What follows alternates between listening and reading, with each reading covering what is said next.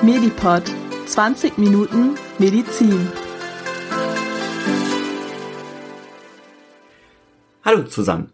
Hier ist der Kohli und ich begrüße euch ganz herzlich zur vierten Folge unseres Medipods. Ich bin natürlich nicht allein hier im Studio. Zu Gast ist wieder der Martin, den ihr schon aus der ersten Folge kennt. Herzlich Hallo. Willkommen. Hallo. Ja, schön Martin, dass du wieder bei uns bist. Wie geht's dir so? Ja, mir geht's gut. Danke für die Einladung. Im Moment bin ich so ein bisschen in der Vorbereitung fürs dritte Staatsexamen und entsprechend relativ eingebunden. Aber mich freut es natürlich, dann heute mit dir zusammen wieder eine Folge Medipod aufnehmen zu dürfen. Ja, vielen Dank. Das freut mich auch. Dann drücken wir dir ganz doll die Daumen. Ja, vielen Dank. Und du wirst ja auch in Neurologie geprüft und bist deswegen sehr gut im Thema drin. Und heute haben wir wieder ein neurologisches Krankheitsbild. Genau. Was schauen wir uns denn heute an? Heute wird's, zumindest wenn ich mich nicht geirrt habe, bei dem, auf äh, das du mich vorbereitet hast, um das Thema Epilepsie gehen. Genau, ja. Das äh, werden wir uns anschauen. Ein sehr spannendes Thema und ein großes, komplexes Krankheitsbild. Martin, erklär uns doch vielleicht einfach mal, was genau ist denn Epilepsie?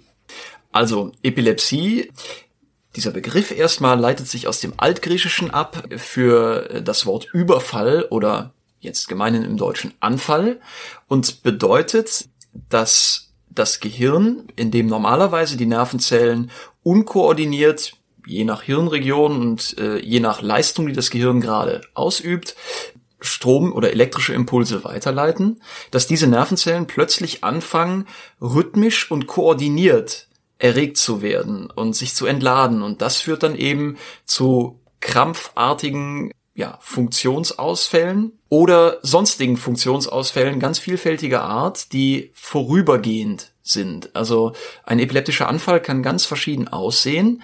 Charakteristisch ist aber, dass er einen definierten Beginn hat und ein definiertes Ende und danach, nach so einer gewissen Erholungszeit, bei den Betroffenen eigentlich wieder alles mehr oder weniger normal ist.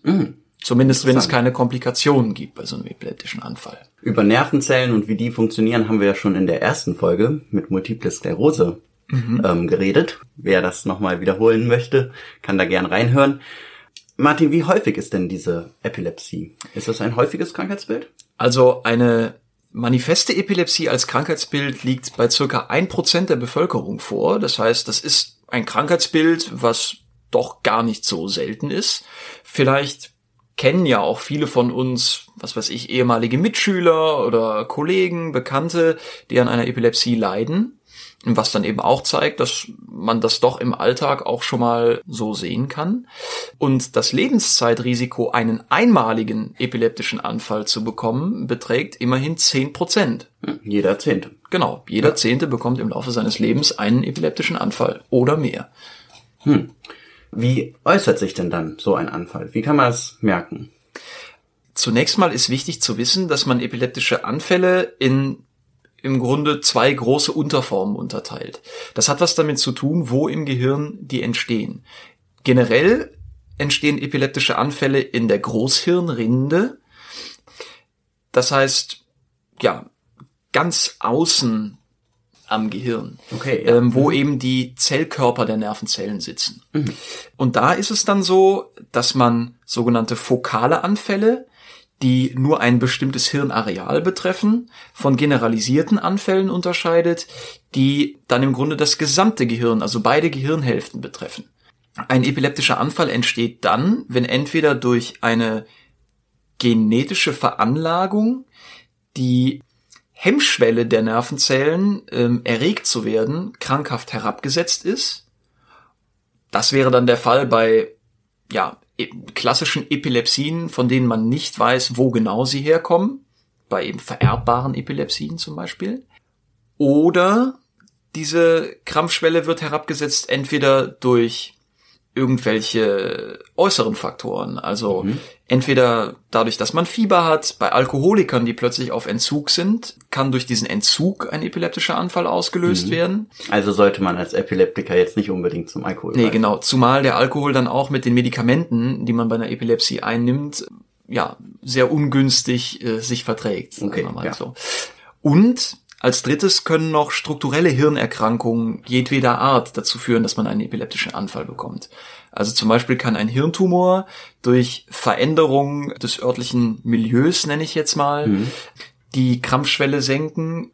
Irgendwelche, ja, Vergiftungen können das machen, Blutungen im Gehirn können es machen, irgendwelche Narbenbildungen im Gehirn. Genau, das sind so mögliche Auslöser. Da sind jetzt mit Sicherheit nicht alle bei genannt, aber so ein paar wichtige, denke ja, ich, habe ich da. Die wichtigsten. Genau. Haben wir kennengelernt.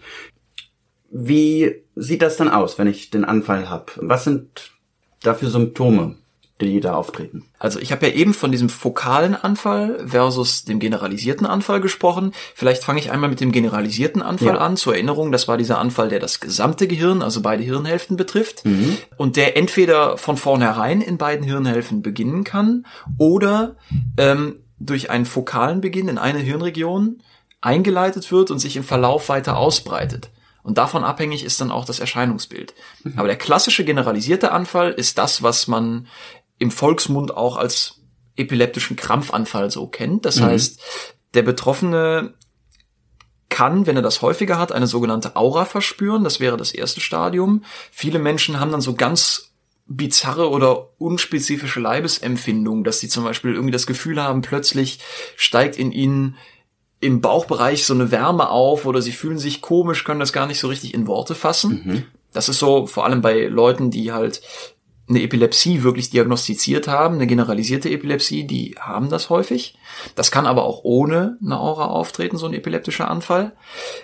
Dann kommt es in der zweiten Phase dazu, dass sich die Muskulatur, das nennt man dann tonisch verkrampft. Also es kommt zu so einer generalisierten Versteifung oder Verkrampfung der mhm. Muskulatur. Da kann es dazu kommen, dass die äh, Betroffenen leicht zum Beispiel anfangen oder langsam anfangen, plötzlich die Arme anzuspannen, bei einem generalisierten epileptischen Anfall ist man auch nicht mehr bei Bewusstsein, auch wenn man die Augen unter Umständen offen hat mhm. oder relativ häufig offen hat eigentlich. Das ist relativ charakteristisch. Also auch schon von Anfang an des, des Anfalls, des Anfalls genau. verliert man das Bewusstsein, kriegt genau. gar nicht mehr mit, dass man Die so Augen krampft. sind offen, die mhm. Pupillen mhm. sind auch lichtstarr. Normalerweise, wenn man in die Pupillen reinleuchtet, sollte es ja zu einer Verengung der Pupillen kommen als mhm. Lichtreflex. Da sieht man häufig, dass das im Initialstadium des epileptischen Anfalls eben nicht mehr gegeben ist. Das heißt, die Personen starren starr in den Raum und mhm. sind gar nicht mehr in der Lage, ihre Umgebung wahrzunehmen. Und dann kommt es eben zu diesen Muskelverkrampfungen. Und nach dieser tonischen Phase, dieser tonischen Verkrampfung, kommt es dann zu sogenannten Myoklonien, also so ruckartigen Muskelbewegungen, bei denen sich dann eben diese, die bedingt sind dadurch, dass sich die Nervenzellen im Gehirn rhythmisch entladen. Und das führt dann eben zu diesen rhythmischen, unkontrollierten Muskelbewegungen. Mhm. Und je nachdem, dauert das dann eben verschieden lange an, diese Phase. Es kann auch sein, dass zwischendurch sich das Ganze äußerlich mal beruhigt und dann es zu einem zweiten Schub kommt, bei dem diese Entladungen auftreten. Und charakteristisch ist dann, dass wenn der epileptische Anfall vorüber ist, in den meisten Fällen endet ein epileptischer Anfall ja ohne äußeres Zutun, mhm.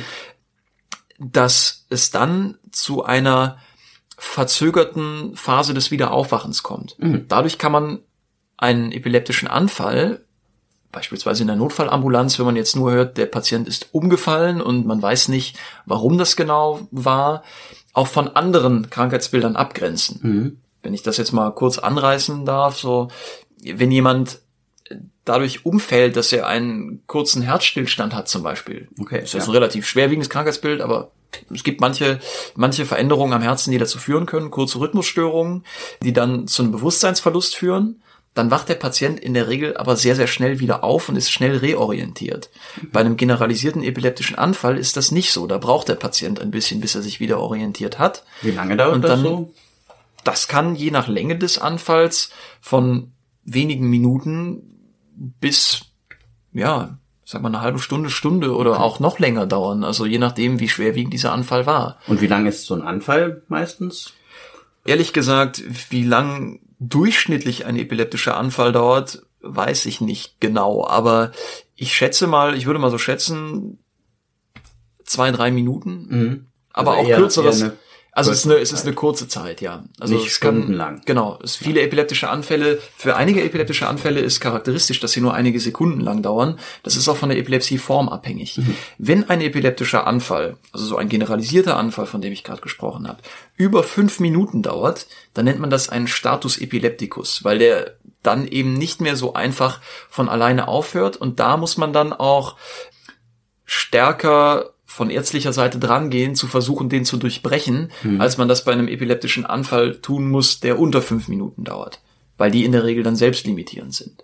Also von selbst aufhören. Genau, und so ein Status epilepticus bei einem generalisierten Anfall ist ein medizinischer Notfall. Da muss man eben gucken, dass man den unterbunden bekommt, weil sonst eben langfristig Schäden des Gehirns, der Muskulatur durch dieses Krampfen, weil die Muskulatur kann darunter auch Schaden nehmen. Man kann sich ja im Rahmen eines solchen Anfalls auch verletzen. Das alles sind Risiken, die man dabei bedenken muss und deswegen kann ein Status epilepticus, je nachdem wie lange der dauert, auch lebensbedrohlich sein. Okay. Du hattest jetzt die generalisierte Form beschrieben. Was ist denn jetzt genau bei der fokalen Form der Fall? Bei der fokalen Form ist es so, dass es in einem bestimmten Hirnareal zu epileptischen Entladungen kommt.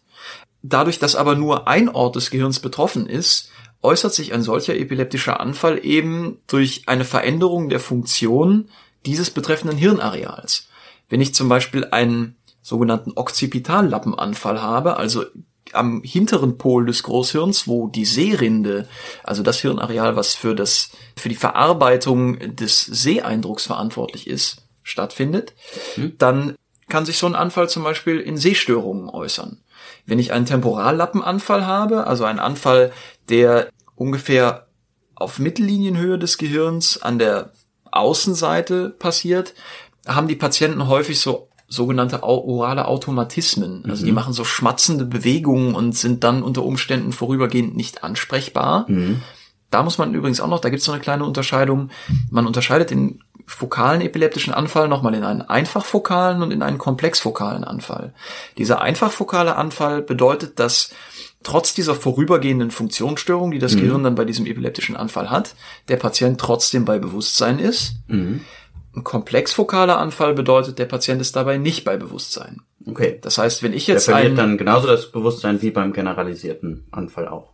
genau, nur das äußere Erscheinungsbild des Anfalls ist anders. Genau, der krampft nicht so Genau. mit allen Muskeln. Wenn ich jetzt zum Beispiel, Körper. wenn ich ein Beispiel gebe für so einen Temporallappenanfall, ich sagte ja gerade, die Leute kriegen diese oralen Automatismen, fangen an zu schmatzen, irgendwelche Mundbewegungen zu machen.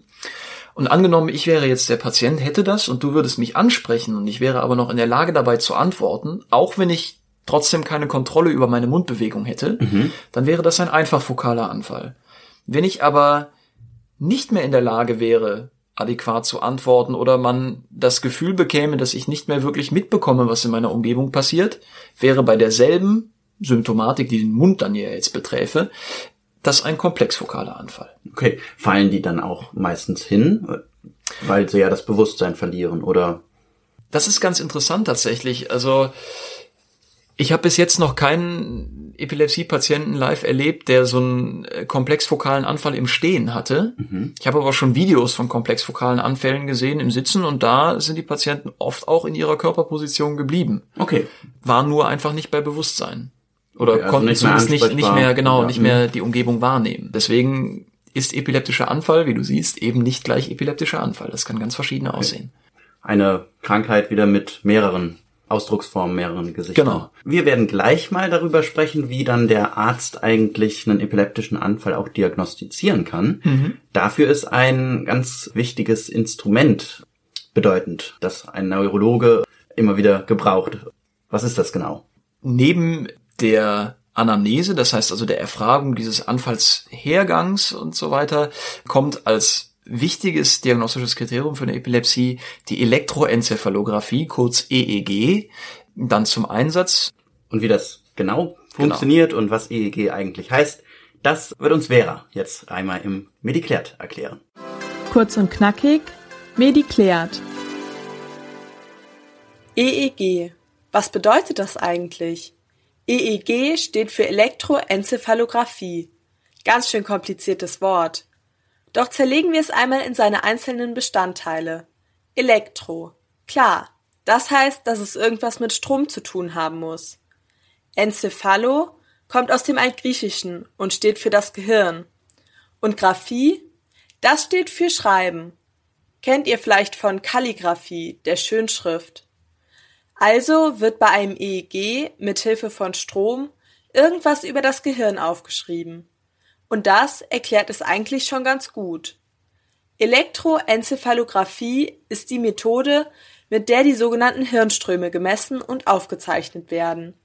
Die Nervenzellen im Gehirn leiten ja, wie wir in unserer ersten Folge beim S gelernt haben, elektrische Signale weiter an andere Nervenzellen. Diese kleinen Ströme kann man messen. Sie sind zwar nur ganz schwach, aber im Gehirn, wo ganz viele Nervenzellen miteinander kommunizieren, summieren sie sich zu stärkeren elektrischen Signalen, die über Elektroden abgeleitet und sichtbar gemacht werden können. Dafür werden ganz viele Elektroden über den Kopf der Patientin oder des Patienten verteilt und mit einem Netz untereinander verbunden. Das sieht ganz schön fancy aus. Was das EEG dann aufschreibt, sind zackige, schwankende Linien. Die können ganz wild und ungeordnet sein. Aber der geschulte Beobachter kann darin Muster erkennen, die unterschiedlich sind, je nachdem, ob die untersuchte Person gerade schläft, entspannt ist oder voll im Stress. Häufig haben diese Muster eine Wellenform. Mediziner haben ihnen so schöne Namen wie Deltawelle, Alphawelle oder Gammawelle gegeben. Krankheiten wie Epilepsie lassen sich auch darin erkennen. Dann zeigen sich ganz steil ansteigende und abfallende Wellen, sogenannte Sharp Waves. Und auch der Hirntod lässt sich im EEG erkennen. Dann schwankt die EEG-Linie nicht mehr und steht still. Die letzten Hirnströme sind erloschen. Ihr hört Medipod mit dem Kohli. Ja, vielen Dank, Vera. Jetzt haben wir schon ein bisschen genauer verstanden, was das EEG eigentlich ist. Wir sprechen heute über das Krankheitsbild Epilepsie und der Martin ist hier im Studio. Erklär uns doch nochmal genauer, wie kann der Arzt dann die Epilepsie diagnostizieren?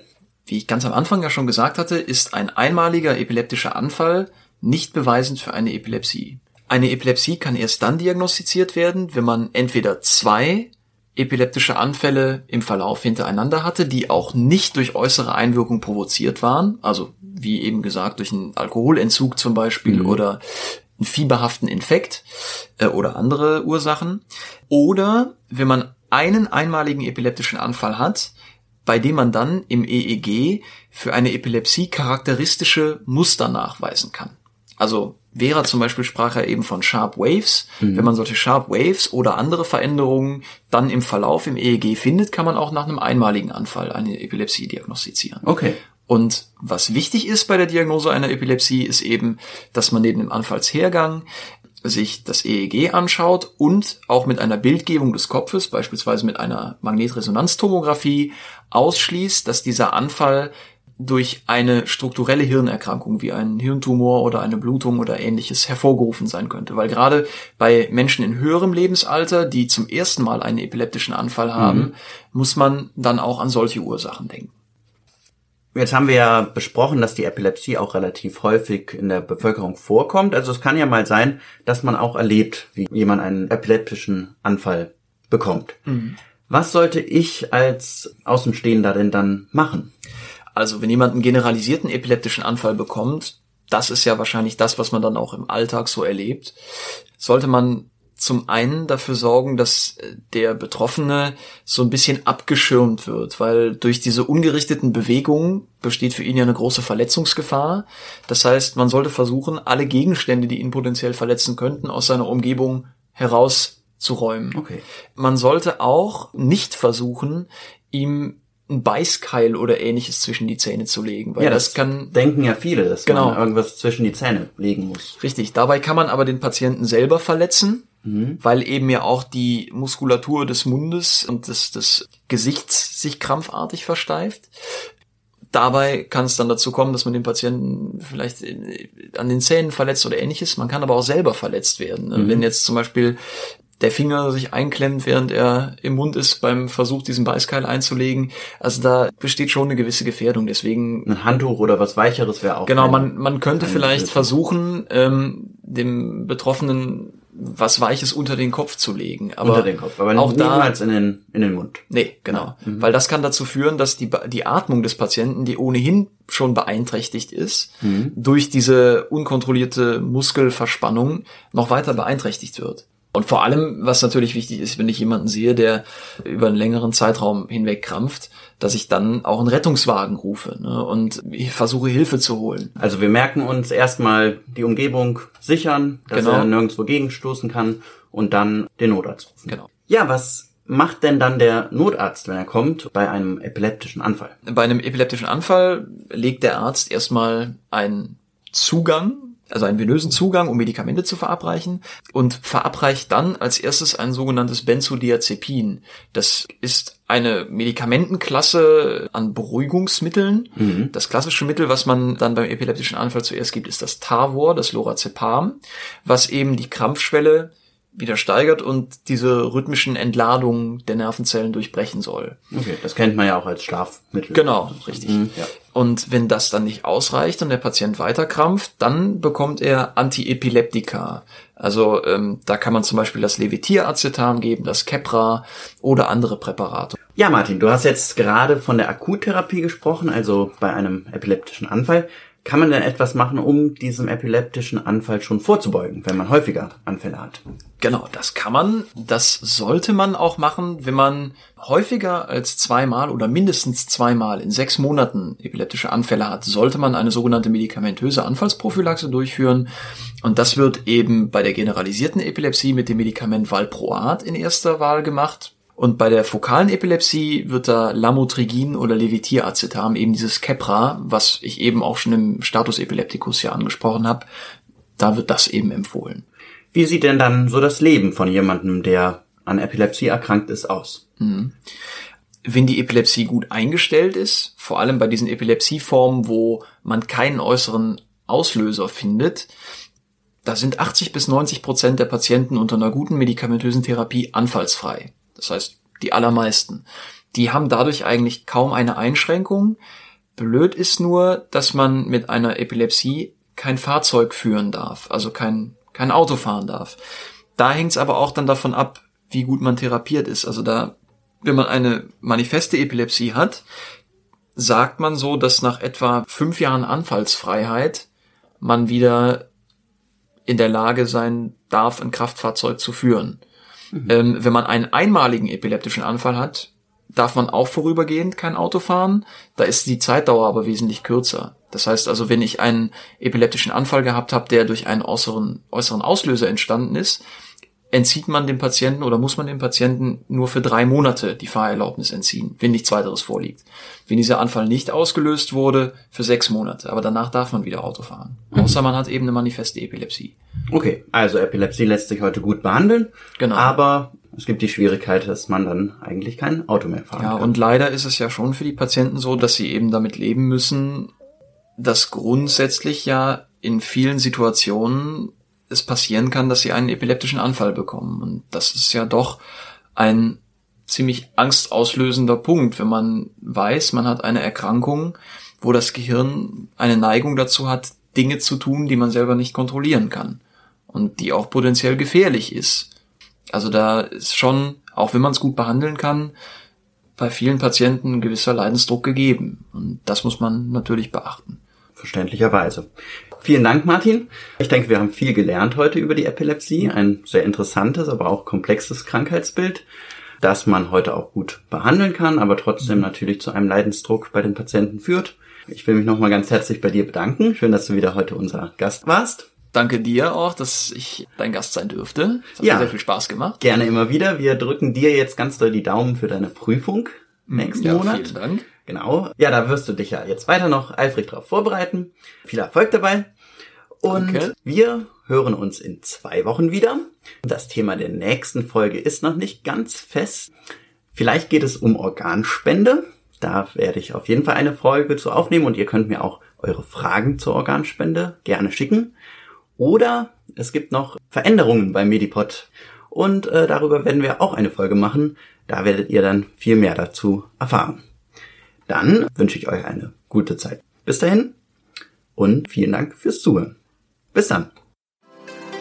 Medipod, Jeden ersten und dritten Mittwoch im Monat. Überall, wo es Podcasts gibt.